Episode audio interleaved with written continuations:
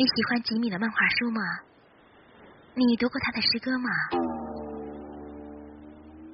今天呢，我来朗读他这首小诗《缺口》，朗读陈文老师。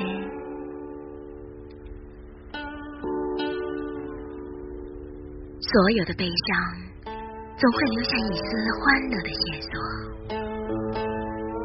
所有的遗憾，总会留下一处完美的角落。